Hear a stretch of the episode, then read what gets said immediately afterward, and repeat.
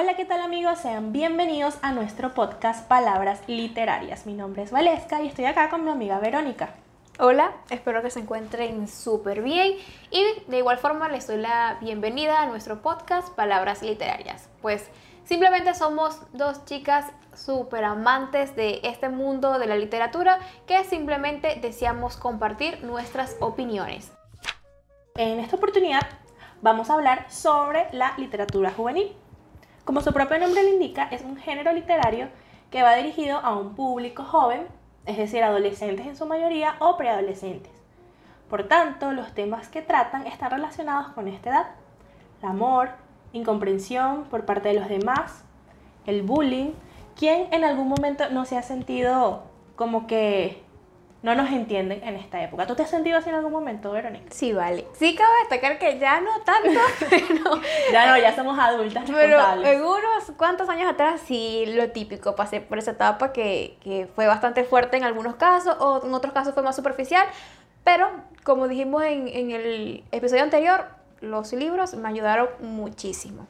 Pero cabe destacar que esto no quiere decir que un adulto no pueda disfrutar de un libro claro, dirigido a un adolescente. Esto fue como el inicio de todo, el inicio de nuestra vida y el primer contacto con la literatura. Exacto. Siempre, por lo menos en la adolescencia, a veces no todo el tiempo nos sentimos incomprendidos, pero queremos identificarnos con algo o con alguien. Total. Cabe destacar que mientras los libros juveniles eh, tienen como protagonista a personajes que van a una edad determinada, como desde los 13 a 18 años, los adultos tendrán personajes de mayor edad. Claro, porque todo es cuestión de identificarse un poco, pues. Exacto, lo que venimos diciendo. Bueno, vamos a empezar hablando cuál sería tu saga o trilogía favorita, Verónica, porque tengamos en cuenta que aunque en la literatura juvenil hay libros que es uno solo, usualmente vienen en sagas o trilogías. Yo no sé por qué exactamente. Yo digo que no sé, dime qué, qué opinas tú, porque hay, es verdad que hay algunos libros que me gustan que son uno solo, pero usualmente la literatura juvenil siempre es más de uno. Siempre hace que te gusten y, y, tienes que leer más de un libro sobre ese, ese mundo o esa trama. Ahora que lo pienso, o sea, de verdad que me dejaste aquí analizando porque no, o sea, simplemente no me he dado cuenta o no me he puesto a pensar en eso y sí, ahora que lo pienso sí tienes razón. Y la única, o sea, idea o razón que le tengo a esto es que quizás un adulto no tiene tanto el tiempo como lo tendría una persona. Un... Yo digo que también la devoción, la intensidad que uno desea, uno se identifica demasiado que un solo libro yo digo que no basta. Exacto, entonces uno siempre quiere seguir leyendo, por lo menos Harry Potter son, ¿qué? Siete libros. entonces quizás una persona, como te decía, con un trabajo, una persona a sus 40 años, que aparte del trabajo tiene hijos, tiene un hogar, tiene, ¿sabes? Como más, más intenso, quizás no tiene como todo ese tiempo para leerse. Con uno basta y sobra y después a los meses vuelve a leer otro libro totalmente diferente y así. Entonces quizás como que un adolescente tiene más entrega. Es como lo, lo que puedo pensar ahorita, pues. No sé, coméntenos qué piensan ustedes de por qué son más famosos o se venden más, podría ser también, las sagas o trilogías que los libros individuales. Pero bueno, volviendo al tema, ¿cuál sería tu favorito? ¿Son sagas o es una trilogía? Una trilogía, okay. en mi caso. Ok, cuéntanos. Lo leí obviamente en mi adolescencia y, o sea, leí varias trilogías, varias sagas, pero creo de verdad que mi favorito fue Divergente, la trilogía de Divergente. Ok, quiero saber qué opinas tú, o como lectora o fanática de Divergente, porque en su momento me acuerdo, yo me leí fue el primer libro, me vi las demás películas, pero me leí fue el primer libro nada más en PDF. Me acuerdo que muchas personas lo comparaban con los Juegos del Hambre, que también leí, pero había, de hecho, el fandom de los Juegos del Hambre usualmente odiaba Divergente y viceversa. ¿Qué ¿Cuál era tu posición? Bueno, en mi caso no, era imposible que pasara eso porque yo era súper fan de los dos. Ah, Sí, debo ser sincera que leí, nunca leí el tercer libro. Leí el primero. ¿De cuál? De Los Juegos del Hambre. Ah, ok. Nada más. ¿Qué, amiga? Tienes que leerlo. Sí. Y ahorita que salió la precuela del presidente Snow, también tienes que leerlo. Bueno, en otro episodio comentaremos sobre eso. No, pero no lo. Sí he visto la película y por lo menos mm, no tengo nada malo que decir. Va a haber otra película. ¿En serio? Claro, de la precuela de Snow va a haber una película que creo que ya la autora y todo dijo que lo estaba, lo estaba, Uf. O sea, ella como que va a formar, porque ella siempre formó parte de todas las películas, ella estaba ahí. Por eso, es que por eso que me parece, las películas para mí, como iba a decir, no tengo nada malo que decir de las películas. Es una buena adaptación, es una buena O sea, yo estaba en el cine y yo, ya va, o sea, estoy leyendo. Yo sentía que yo estaba leyendo. Ok, pero entonces las películas divergentes, ¿por qué se sitúan ah, malas críticas? bueno, bueno, que esto es otro caso. Ajá, ajá, explícanos. es mi trilogía favorita, la amo, incluso me gustaría volverla a leer en algún momento, pero... Mm, o sea, que, me disculpen los, si hay algún fan aquí de, de las películas, pero para mí cero, o sea, cero ni la primera ni tanto así que yo no vi la tercera, creo que la vi por Yo la vi por la mitad también, no la vi partes, al igual que la segunda, la primera yo la vi en el cine súper emocionada, súper funky, que casi que me iba con una camisa que dijera divergente y tal, y cuando yo salí, o sea, ni siquiera cuando salí, yo estaba viendo la película y yo, ¿qué es esto? O sea, ¿qué estoy viendo? Pero se va mucho del libro o cómo? Sí, Sí, es muy diferente. Toma muchas licencias, porque está bien que tú te tomes algunas licencias por la misma cuestión de adaptación, de que tienes que... Sí, era muy, muy, muy diferente. Incluso yo me acuerdo que tenía un grupito de gente atrás y entonces pasó cierta escena que en el libro no era así, pero lo daban a entender que sí fue así, mm. ¿sabes? En la película. Entonces era un poco frustrante porque yo en mi cabeza no, no es así. O sea, eso pasa en todos casos en el tercer libro y es como más impactante que pase en el tercer libro por un montón de hechos. Me pareció de verdad en esa parte muy, muy triste porque la historia es muy buena. Es decir, que recomendarías a alguien que vio las películas, recomendarías mejor leer los libros. Súper, 100%. Y si no le gusta la lectura, de verdad que lo intente porque el libro es otra cosa. Y del 1 al 10, por lo menos en, la, en, en esa trilogía, ¿qué tanto se parece a la película? Del 1 al 10. Para, claro, para las personas que no han visto ni la película ni los libros tengan una referencia. Pero mátame, Valesca. Déjame en la calle. Mira, no sé si porque yo fui súper fan, pero yo voy a ser sincera, yo le daría cuatro para no Imagínate. ser. Mira, ni la mitad, ni la mitad. O sea, un cuatro porque de verdad que ni siquiera la relación entre los personajes es la misma. O sea, para mí ni siquiera. Es bastante. Oye, no sabía eso. Por lo menos en mi caso, me sucede con Cazadores de Sombra. Es mi saga favorita. De verdad que me parece. Yo empecé a leer Cazadores de Sombra. Me acuerdo que compré como el primer libro en Nacho, algo así. Yo seguí una página literaria y ellos publican mucho literatura juvenil y decían como que, con se tienen que leer Cazadores de Sombra eh, y la sinopsis. Me llamó mucho la atención. Me leí la. Me leí el primer libro, cuando lo vi lo compré y en efecto me enganchó demasiado pero la autora había dicho que eran tres libros. O sea, cuando yo leí el primero, creo que estaba el segundo como que recién publicado. Bueno, eh, empecé a buscar los otros libros. Cuando por fin tengo el tercero, que dicen que el tercero es como que, no para ver, el tercero no. Cuando dicen que, que ya, o sea, ya publicó los tres, empezó a escribir las demás. Porque tengamos en cuenta que Santa Clara es una, es una autora que se extendió muchísimo, muchísimo en Los Cazadores de Sombras. Okay. De hecho, los libros que yo tengo es del 1 al 6. Todo el mundo criticó el cuarto libro porque, claro, fue como que la continuación de la saga. Entonces me imagino que ella intentó como que fuera ese escalón de que ahora no es una trilogía, ahora es una saga. Exacto. Entonces como que sí tiene algunas, algunas debilidades, pero me imagino o sea, también tiene su fortaleza, pero tampoco es mi libro favorito de la saga. Eh, después, claro, sacó la precuela, que son los orígenes, de verdad que yo digo que de toda la saga, los orígenes tienen un espacio en mi corazón. Sí. Demasiado, porque claro, la saga principal es em, mitología, digo, es como que personajes fantásticos urbanos.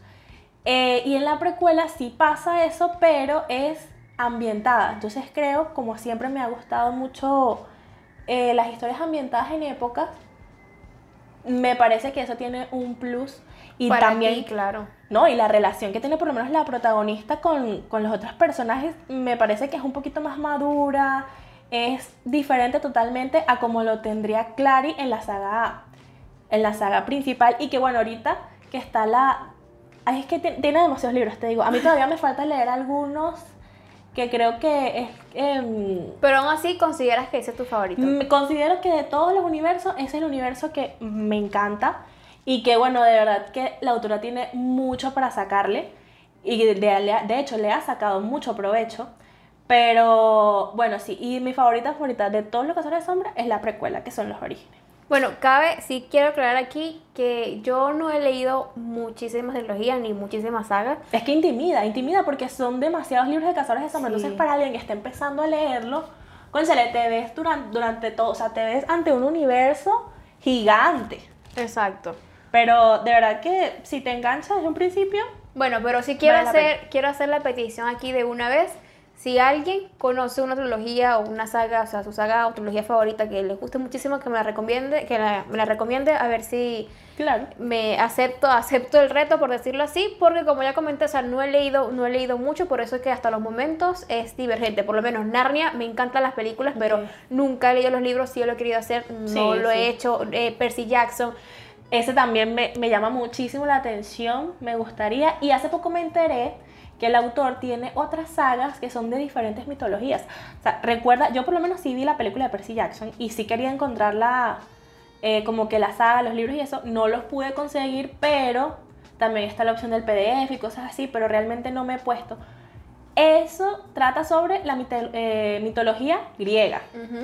Pero tengo entendido que hay otras sagas que, que sí, la mitología nórdica, egipcia, entonces sí me llama mucho la atención. Sí, es cuestión, es cuestión de ver, pero por favor, dejen alguna recomendación. Entonces, Verónica, un libro de tu adolescencia que volverías a leer, ¿cuál sería? Ya sea solo o... Ya sea solo o, sagas. Puede ser ahorita que estamos hablando de las sagas. Bueno, de sagas, para los que nos están escuchando, les quiero comentar que antes de empezar el, el episodio, bueno, vale, es que yo estábamos hablando, y aquí en la biblioteca vi Hosh Hosh ¿no? Son cuatro libros, confirmo. Oh, por Dios, Patch. son cuatro, Patch, Cipriano, inolvidable. Bueno, son cuatro libros y también lo leí en mi adolescencia y qué obsesión. Y cuando vi los libros allí en la biblioteca de Sandra, yo dije, oh my god, necesito en algún momento volver a leer esto y sé qué va a pasar. Y eh, un libro individual, de verdad no se viene un, horita. ¿No se la mente ahorita? No, no me viene un horita. Yo sí me podría, ahorita que comentamos sobre las la saga favorita, me podría leer otra vez Los Orígenes. Yo creo que a veces es bueno para refrescar cuando la autora todavía está publicando el libro. Pero aparte de ese, o sea... Aparte de esa saga, otra, otra saga que... Mm, digo, otro libro, un libro... Sí, porque ya sabemos que es tu favorito y es obvio que lo volverías a leer. que podría, podría volver a leer. Ok, ya, ya lo tengo, Verónica. Sería Mística Natural, que para quienes no lo saben, la autora... Yo soy. no, no, no, la autora es venezolana. No, yo no sabía eso, pues. Se llama Guadalupe Cuaronte García.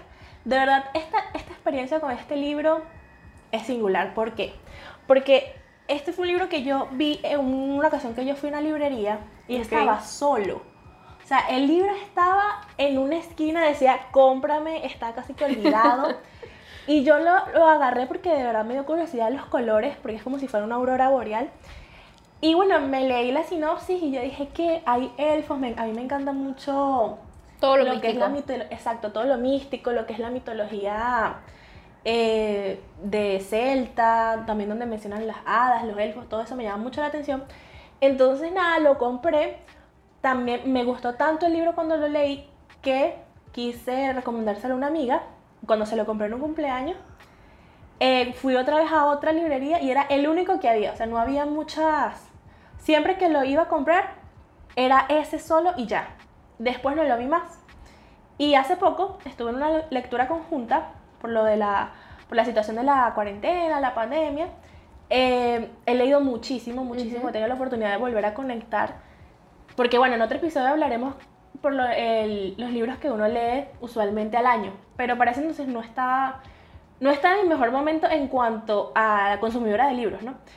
Y bueno, en esa lectura conjunta me hizo recordar tanto esos momentos cuando leí el libro, volví a releerlo y me gustó, sentí todavía esa magia a pesar de que fue una etapa diferente. Me parece que todavía sigue teniendo ese misticismo y que cabe recalcar, no es solamente un solo libro, sino que también son como, hay una continuación, okay. que ya la pueden encontrar y la pueden encontrar en digital y en breve la autora va a, publicar otro libro. Entonces, bueno, recomiendo Mística Natural, la pueden buscar también en las redes sociales. Y bueno, se empapan un poquito bueno, de historia. perfecto para que lo anoten allí. Ahora, yo sé que tú sabes un poquito más de esto que voy a mencionar a continuación, así que te quiero hacer dos preguntas, ¿no? Y yo, bueno, si tengo algo que comentar o alguna duda, iré hablando.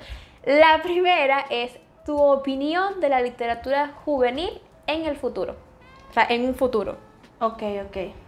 Son dos, me has dicho. Ajá, primero Ok. hablemos de esto. Bueno, yo pienso que la literatura juvenil en un futuro va a ser muchísimo más accesible que lo fue o lo que es hoy en día porque por el mismo internet, que ya por lo menos los jóvenes si tienen una inquietud o quieren leer algo, ya simplemente no necesariamente tienes que tener el libro en físico, sino que lo puedes buscar por internet.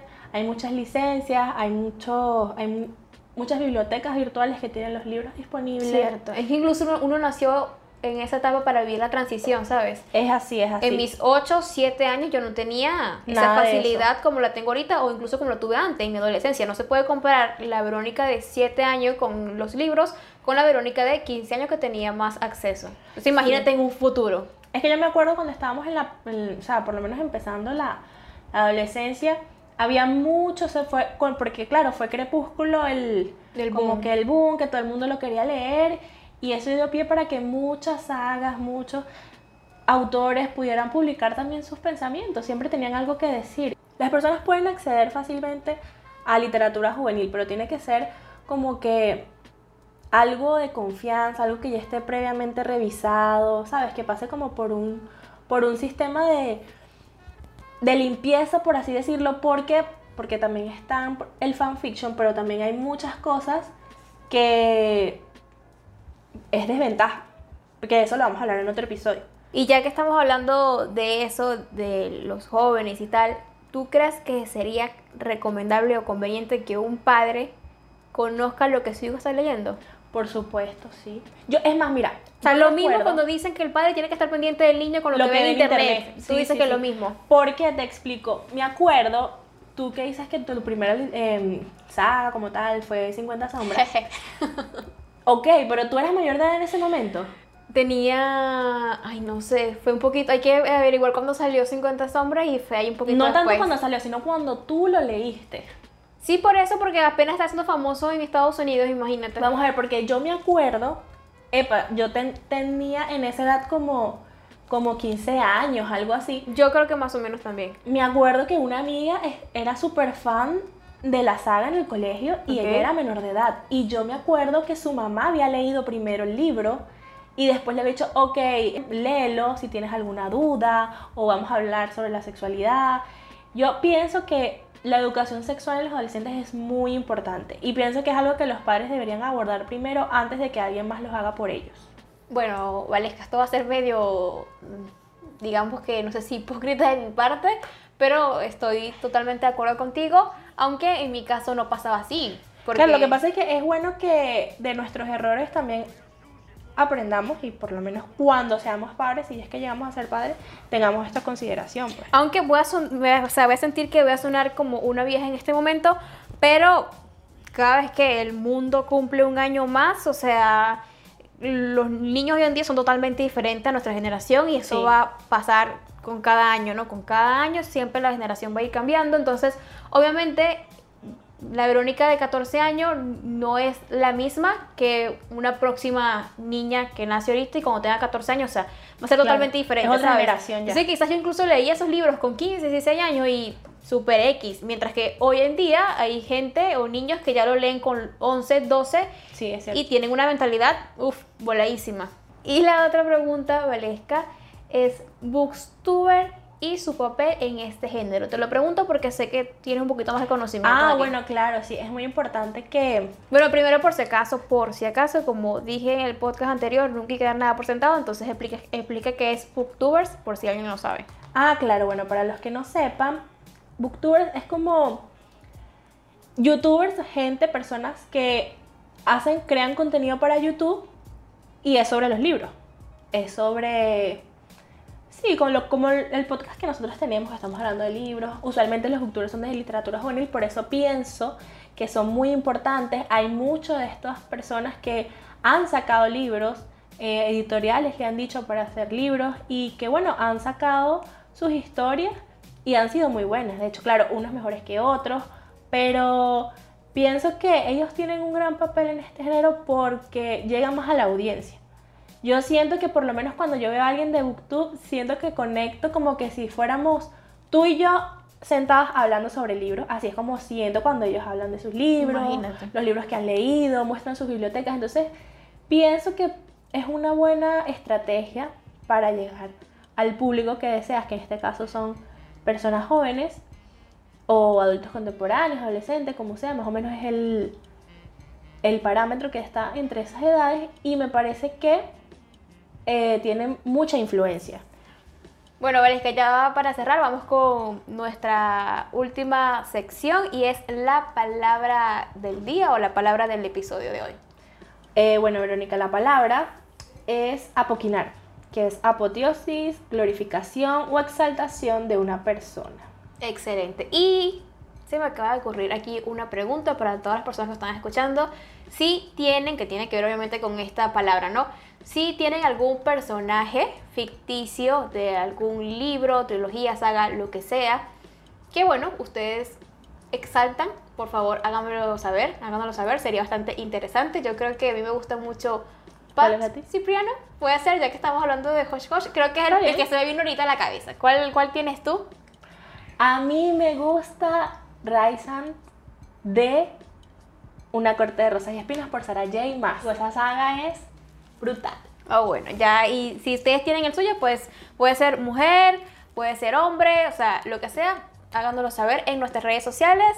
Y bueno, ya esto ha sido todo por esta ocasión. Somos Verónica y Valesca. Muchas gracias por escuchar lo que tenemos para decir aquí en nuestro podcast Palabras Literarias. Así es, no te olvides de seguirnos en todas nuestras redes sociales como arroba palabras literarias podcast y comparte si te ha gustado, coméntanos las preguntas que te hemos hecho y bueno, qué otras cositas quieres que hablemos para las próximas.